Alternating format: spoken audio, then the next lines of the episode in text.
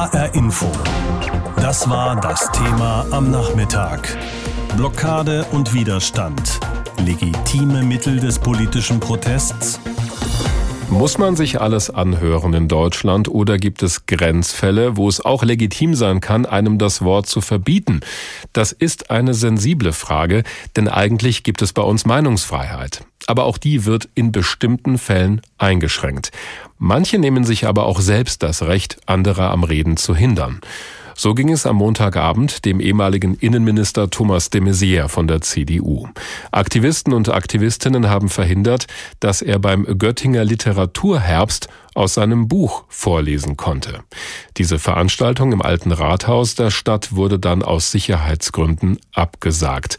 Viele Aktivisten hätten die Eingänge blockiert, heißt es, und seien auch auf Bäume geklettert. Es gibt ähnliche Fälle in der Vergangenheit, wo solche Auftritte verhindert wurden. André Rother aus der HR Info Redaktion hat mal einige Beispiele zusammengesucht, Beispiele des Protests gegen das Auftreten von Politikern.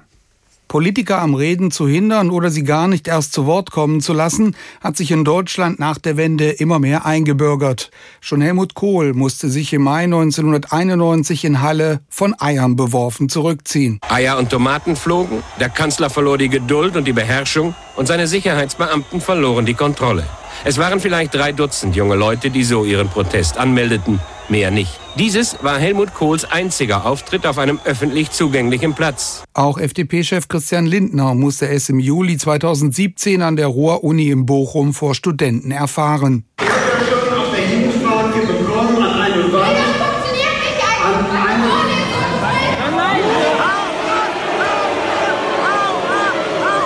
Wurde er in Bochum teilweise ausgebuht, darf Lindner an der Uni Hamburg gar nicht erst reden. Unipräsident Lenzen hat die geplante Veranstaltung in diesem November ohne Begründung abgelehnt. Am 21. Januar 2019 wollte Bundeswirtschaftsminister Peter Altmaier vor Fridays for Future Aktivisten reden. Und das, obwohl man ihn gebeten hatte, es nicht zu tun. Es kam, was kommen musste. Herr Minister Altmaier, gehen Sie zurück in Ihr Büro und erledigen Sie die Sachen, die zu tun sind.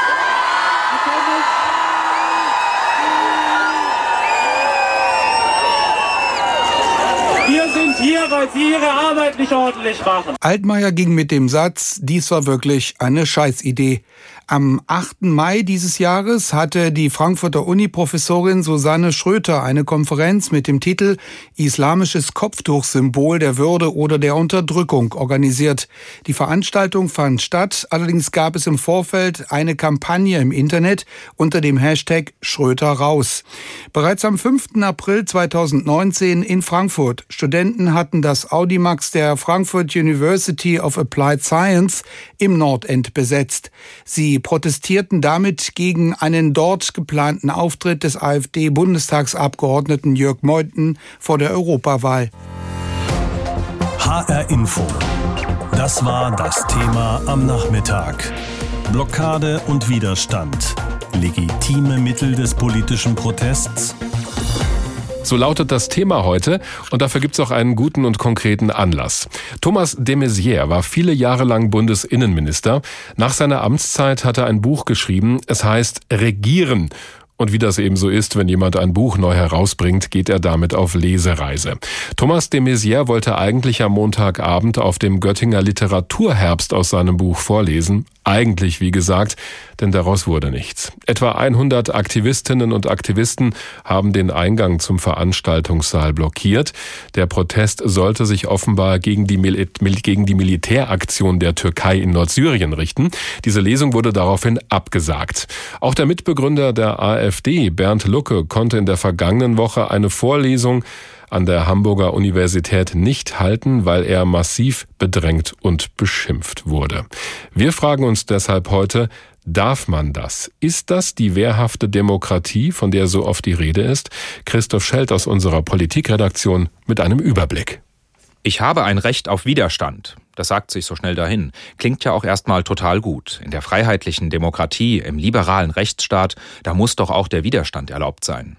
Stimmt im Prinzip auch. Doch ganz so einfach ist es dann doch nicht. Denn wer sich wie wehren darf, das ist in Deutschland geregelt. Das Konzept nennt sich wehrhafte Demokratie. Andere sprechen von der streitbaren oder abwehrbereiten Demokratie. Kurz gesagt geht es darum, dass die Freiheiten, die uns die Grundrechte gewähren, nicht grenzenlos sind.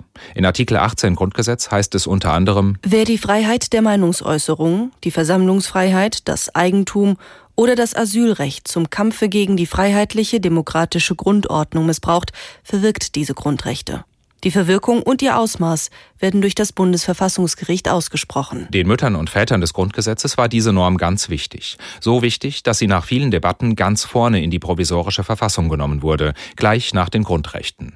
Es hatte natürlich einen Grund. Und wie so oft liegt er in den schlechten Erfahrungen mit der Weimarer Reichsverfassung. Die kannte ein Recht auf Widerstand nämlich in der Form nicht. Und so wurde die Meinungsfreiheit missbraucht, um die Demokratie in öffentlicher Rede zu verhöhnen. Die Nazis bezeichneten den Reichstag als Quatschbude.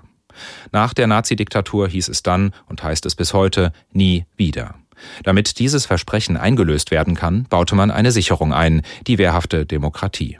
Der Rechtsstaat muss die Demokratie aktiv verteidigen können. Wir wollen nicht mehr, dass man sich auf Grundrechte berufen kann, um die Republik zu beseitigen, sagte der Staatsrechtler Carlo Schmidt, als er im Parlamentarischen Rat am Grundgesetz mitschrieb. Sowas wie der Artikel 18 war bis dahin ohne Beispiel in der Verfassungsgeschichte. Heute gilt er vielen Verfassungen als Vorbild. Der frühere DDR-Bürgerrechtler Joachim Gauck wusste, wovon er sprach, als er das Konzept aus seiner Sicht erklärte. Vor gut zwei Jahren war das, als er als Bundespräsident abtrat und an seine Nachfolger Frank-Walter Steinmeier übergab. Demokraten wissen, Freiheit ist notfalls auch dadurch zu verteidigen, dass sie für die Feinde der Freiheit begrenzt wird. Unsere Gesellschaft hat dabei beständig abzuwägen. Freiheiten dürfen zwar niemals vorschnell zur Abwehr von Bedrohung geopfert werden. Sie dürfen aber auch nicht zu lange dem Missbrauch überlassen bleiben. Auch nach den Ausschreitungen in Chemnitz 2018 wurde in Deutschland darüber diskutiert, wer sich wie gegen wen wehren darf. Grünen-Chefin Annalena Baerbock diskutierte damals mit. Immer wieder, wenn Rechtsradikale, wenn Neonazis aufmarschieren, dann muss die Landesregierung, da muss dieser Ministerpräsident mit den Bürgerinnen und Bürgern Sachsens auf der Straße stehen, sich dem entgegenzustellen. Das ist Auftrag einer wehrhaften Demokratie. Von einem moralischen Standpunkt aus mag Baerbock da recht haben. Streng juristisch gesehen ist das aber nicht der Punkt der wehrhaften Demokratie. Zum Kampf gegen die freiheitlich-demokratische Grundordnung. Das ist das Entscheidende an Artikel 18. Doch auch der zweite Satz ist wichtig. Das Bundesverfassungsgericht entscheidet. Die Sicherung in der Sicherung sozusagen. Nicht die Politik oder die Bürger können bestimmen, sondern nur das oberste deutsche Gericht. Wenn Aktivisten also eine Veranstaltung stören, hat das mit wehrhafter Demokratie wenig zu tun. Erstens ist es die Aufgabe des Verfassungsgerichts, das zu bewerten. Und zweitens dürfte sich ohnehin nur schwerlich der Nachweis erbringen lassen, dass Thomas de Maizière als Innenminister sein Amt zum Kampf gegen die freiheitlich-demokratische Grundordnung missbraucht hat. Bernd Lucke, der mal die Partei AfD gegründet hat, heute aber wieder ganz normaler Professor ist für Wirtschaftswissenschaften, will eine Vorlesung halten an der Universität in Hamburg. Er wird aber daran gehindert oder es wird zumindest versucht, weil Leute gegen ihn protestieren. Erst heute ist das wieder so gewesen. Oder Anfang dieser Woche, da versucht Thomas de Maizière, der ehemalige Bundesinnenminister, in Göttingen aus seinem aktuellen Buch vorzulesen. Auch das wird verhindert. Jetzt ist die Meinungsfreiheit aber ein hohes Gut in unserer Demokratie. Viele zitieren da auch gerne den folgenden Satz. Ich verachte Ihre Meinung, aber ich gäbe mein Leben dafür, dass Sie sie sagen dürfen. Der Philosoph und Schriftsteller Voltaire aus Frankreich soll ihn schon im 18. Jahrhundert gesagt haben, diesen Satz. Unser Kulturredakteur Christian Sprenger erklärt, was es mit dieser berühmten Forderung für die Meinungsfreiheit auf sich hat und wiederholt sie auch gleich nochmal. Ich verachte Ihre Meinung, aber ich gebe mein Leben dafür, dass Sie sie sagen dürfen. Klingt weise, heldenhaft und selbstlos. Der französische Philosoph Voltaire hat es aber nie gesagt. Doch dieser Spruch hält sich seit Jahrzehnten hartnäckig als eines seiner berühmtesten Zitate. Es war alles ein großes Missverständnis. Das Zitat ist von seiner Biografin Evelyn Beatrice Hall und stammt aus dem Jahr 1906. I disapprove of what you say, But I will defend to the death your right to say it, hat sie geschrieben und den Satz dann verhängnisvoll in Anführungszeichen gesetzt. Seitdem geistert diese heroische Meinung als aus dem Mund von Voltaire durch die Geschichte. Damit hätte schon 1945 wieder Schluss sein können. Denn in diesem Jahr hat sich Evelyn Beatrice Hall dafür entschuldigt, dem Satz die Anführungszeichen verpasst zu haben. Aber dieser Ausspruch setzt einfach zu viel Rührung, Bewunderung und Selbstlosigkeit frei. Oft Oft wird er als die Verteidigung der Meinungsfreiheit gemeint. Also wird er weiter benutzt. Aber meistens findet er in Wort und Schrift dann Anwendung, wenn den Kontrahenten die Argumente ausgehen. Ein Totschlagargument. Klar ist, eine Zivilgesellschaft kann und muss nicht alles akzeptieren, was gesagt wird. Es gibt Unterschiede zwischen Meinung und Hetze und natürlich ist nicht alles, was gesagt wird, schützenswertes Gedankengut. Doch so viel ist sicher. Der Philosoph, Historiker und Dramatiker Voltaire war in der Tat eine der lautesten Stimmen im 18. Jahrhundert für Toleranz und gegen Zensur. Aber er wäre nicht so blöd gewesen, für den Unsinn, den ein anderer sagt, zu sterben, was sein berühmtes Nicht-Zitat ja vorsieht. Ich verachte Ihre Meinung, aber ich gebe mein Leben dafür, dass Sie sie sagen dürfen. Man kann davon ausgehen, dass Monsieur Voltaire gerade in unseren Zeiten wieder mal heftig in seinem Grab rotiert. Thomas de Maizière wollte am Montagabend eigentlich nur aus seinem aktuellen Buch vorlesen. Der ehemalige Bundesinnenminister von der CDU war deswegen bei einer Veranstaltung in Göttingen. Er kam aber gar nicht zu Wort. Er wurde von Aktivisten regelrecht niedergebrüllt. Die haben protestiert gegen die Politik der Bundesregierung gegenüber den Kurden. Der Vorwurf ging in etwa so, Deutschland hat der Türkei lange Waffen geliefert, auch als Thomas de Maizière noch Minister war. Deswegen sei er mitverantwortlich dafür, dass die Türkei nun im Norden von Syrien mit Soldaten gegen die Kurden vorgeht. Dieser Vorfall in Göttingen ist ein Beispiel dafür, wie solche Proteste mitunter ablaufen und auch eskalieren. Das verfolgt auch Friedhelm Hufen. Er ist emeritierter Professor für öffentliches Recht an der Universität in Mainz. Ich habe vorhin mit ihm gesprochen. Herr Professor Hufen, bleiben wir mal bei dem Beispiel von Thomas de Maizière. Da verhindern Leute, dass er einen Vortrag über sein Buch halten kann. Wie beurteilen Sie das? Ist das noch legitime Meinungsäußerung? Also die Meinungsäußerung liegt zunächst mal bei Herrn de Maizière. Ob er nun Bundesminister ist oder nicht, er hat wie jeder Bürger die Möglichkeit, seine Meinung zu äußern, sein Buch vorzustellen. Da kommt womöglich dann noch Wissenschaftsfreiheit hinzu. Also er ist auf jeden Fall Grundrechtsträger und die Störung von Herrn de Maizière mag subjektiv als Meinungsäußerung äh, gesehen werden, aber sie ist in diesem Fall eine Störung und das Grundrecht von Herrn de Maizière ist hier rechtswidrig eingeschränkt worden. Das ist ganz eindeutig. Also auch wenn es noch gar nicht um den Inhalt geht, das wäre die nächste Frage, sondern nur die Tatsache, dass die verhindern, dass er redet, das reicht schon, dass die gegen geltendes Recht verstoßen? Also in diesem Fall war es ja so, ich weiß jetzt nicht, wo er geredet hat, das Hausrecht der entsprechenden Anstalt oder wenn es die Universität war, war es die Universität. Da geht dann sogar die Wissenschaftsfreiheit noch. Dies ist auf jeden Fall ein Ort, wo er das Recht hat, sich zu äußern unabhängig vom Inhalt. Und wenn innerhalb dieser Veranstaltung die Diskussion freigegeben wird, dann darf selbstverständlich jeder im Saal auch auf Dinge hinweisen, die Herr de Maizière zu verantworten hat. Das ist dann eine Sache des sachlichen Diskurses, der Diskussion, aber Niederbrüllen geht gar nicht. Das ist also, wenn ich Sie richtig verstehe, undemokratisch, weil diese Leute ja entscheiden, ob jemand anders was sagen darf. Das ist ein gutes Stichwort. Das Bundesverfassungsgericht hat immer wieder gesagt, die freie Meinungsäußerung ist der Kern der Demokratie, der freien demokratischen Grundordnung und wir müssen innerhalb dieser Demokratie es aushalten, dass Meinungen auch zweifelhafte Meinungen sogar geäußert werden dürfen. Die muss man innerhalb des sogenannten demokratischen Diskurses austragen. Und wer sich an diese Spielregeln nicht hält, der gefährdet die Demokratie, er sichert sie nicht. Es gab vor kurzem einen ähnlichen Fall. Da haben Leute verhindert, dass der ehemalige Bundesvorsitzende der AfD, Bernd Lucke, eine Vorlesung als Professor halten konnte an einer Universität. Da wurde er unter anderem als Zitat Nazi-Schwein beschimpft. Wie beurteilen Sie das? Also unabhängig davon, die Beschimpfung als Nazischwein, das ist eine Schmähkritik, das ist eine Beleidigung, das ist strafbar. In diesem Fall, er könnte also Strafanzeige stellen. Er hat heute Morgen wieder versucht, seine Vorlesung zu halten. Er ist dazu berechtigt. Da spielt dann die Wissenschaftsfreiheit hinein. Er hat die Lehrfreiheit. Und innerhalb dieser Veranstaltung kann er selbstverständlich auch kritische Äußerungen zu Europa und so weiter äußern. Grenzen, die Herr Lucke zu beachten hat, sind erst erreicht, wenn er sich gegen die Verfassungsordnung ausspricht, wenn er also strafbare Inhalte dort verkündet. Solange das nicht der Fall ist, hat er das Recht. Und diejenigen, die ihn einschränken wollen, die sind im Unrecht, eindeutig. Da sind wir schon bei dem entscheidenden Punkt. Wo verlaufen denn da in unserer Gesellschaft die Grenzen zwischen dem, was man sagen darf und was nicht?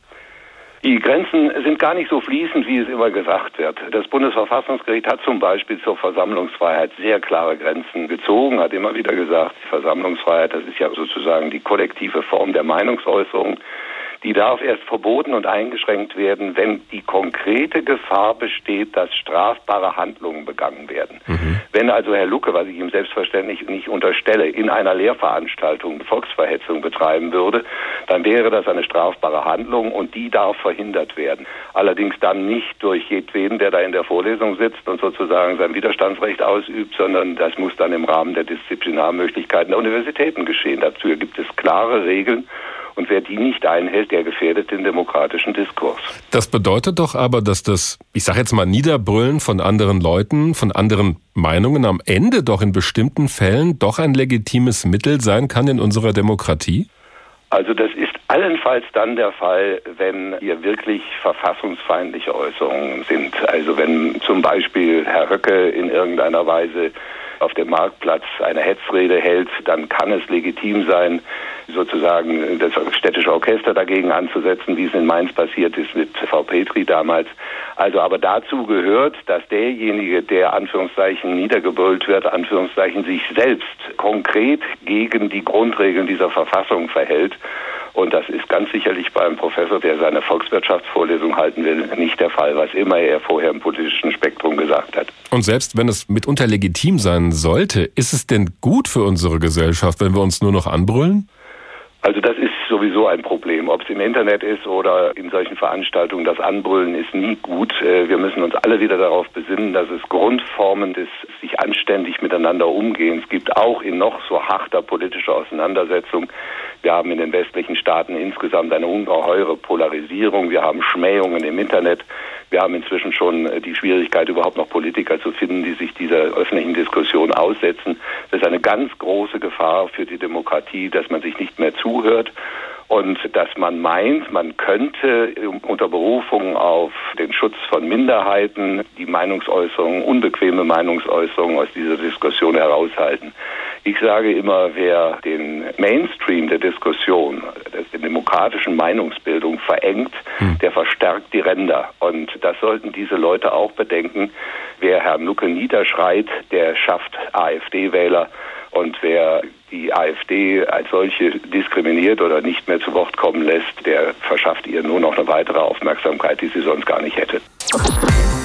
Viel Aufregung gab es beim Göttinger Literaturherbst. Eine Lesung des früheren Bundesinnenministers Thomas de Maizière ist von Protestierenden vorgestern verhindert worden. Sie musste daraufhin abgesagt werden. Das Ganze, wie gesagt, passierte am Montagabend. Es handelte sich um einen von mehreren Fällen in der jüngsten Zeit. Vor einer Woche zum Beispiel, da war AfD-Mitbegründer Bernd Lucke an der Uni Hamburg als Nazischwein bezeichnet und am Reden gehindert worden. Seitdem ist im politischen Berlin eine Diskussion entbrannt um Meinungsfreiheit und ihre Grenzen. Und auch der Bundestag hat sich heute mit diesem Thema befasst, nachdem die FDP eine aktuelle Stunde beantragt hatte, um über die Vorfälle zu diskutieren. Dagmar Pepping fasst die Debatte zusammen. Bundestagsvizepräsident Wolfgang Kubicki von der FDP tritt nicht allzu häufig an das Rednerpult im Plenum.